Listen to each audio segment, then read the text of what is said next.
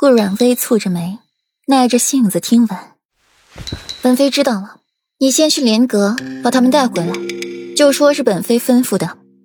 顾阮揉一揉发疼的太阳穴，这和他们没什么关系，是他自己不想他们看见自己狼狈的。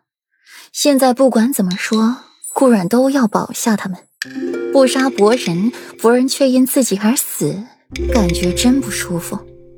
顾阮闲闲地靠在了外室的罗汉床上，手里把玩着裴玉送自己的暖玉，身上还盖着厚厚的毯子。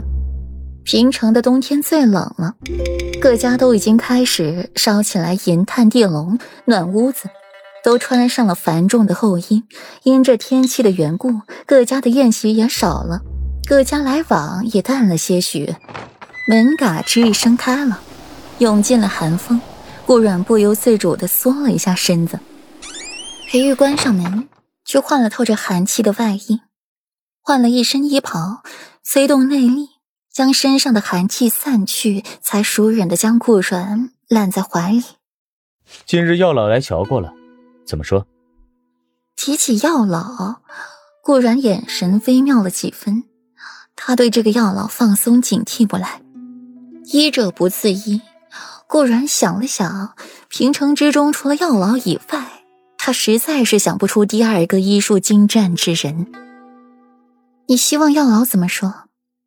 顾然睁开眼睛，眼里没有焦距，空洞无神。自然是往好的那面说了。裴玉抱紧了顾软，薄唇落在了顾软血迹的脖颈上，柔软如诗。他怎么忍心他的软软一直这样看不见呢？只是软软这些日子眼睛看不见，性子倒是柔软些了，没平时那么强硬，小鸟依人了许多。裴玉清嗅着顾软身上的香味儿，半晌没得到回应，温和的眉眼染了疑惑。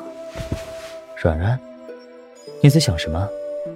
我在想，当裴世子的世子妃真是不错，是笔划算的买卖。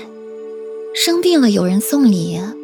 高兴了也有人送礼，不高兴了还是有人送礼，送的还都是一些价值连城的礼。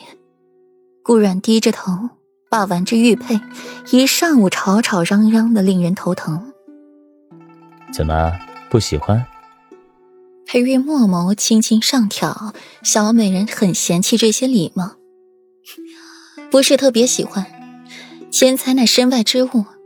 生不带来，死不带去的，要来有什么用啊？倒不如送自己一些画本来的新鲜。等眼睛好了，还能看上几本。每天都在这七云轩里和裴玉大眼瞪小眼的，未免也太过无聊了。世子爷，听说你把温婉和温言给处置了。顾阮在裴玉的掌心画着圈说了那么一番话。总算是说到了重点上。裴玉眉眼寡淡，声音清寒：“软软，你不是都命他们二人给带回来了吗？又还来问为夫做什么？绕这么一圈，居然是为了那两个丫鬟。这不是又怕世子爷不同意，又将他们二人给送回去吗？世子爷，既然这四温您送到了妾身身边伺候。”那他们便是妾身的人，要打要罚也该是妾身决定才是。世子爷手莫要伸得太长。顾软慵懒地靠在了裴玉怀里，又拢了拢毯子，把自己盖得严严实实的。顾软畏寒，却又怕极了那炭火，所以不得不穿繁重臃肿的厚衣，再盖上厚厚的毯子，再将门窗关好，不透半点冷风进来。太师府不比裴王府，处处暖情，处处春意。屋子里又还烧了地笼炭火，摆放在了暗处。顾染外面盖着一层厚厚的毛毯，里面却还穿着春衣。此刻靠在裴玉怀中，竟是半分不觉得冷。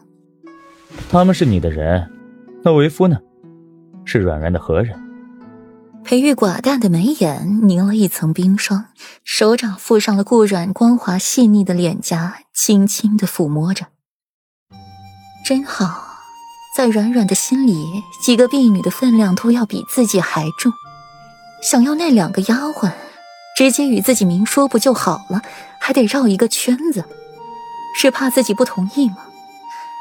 顾软难得没抗拒，闭着眼答：“除了是本妃的夫君，你还能是谁啊？”声音慵懒，其中却带了一丝冷意，还能是裴王府的裴世子。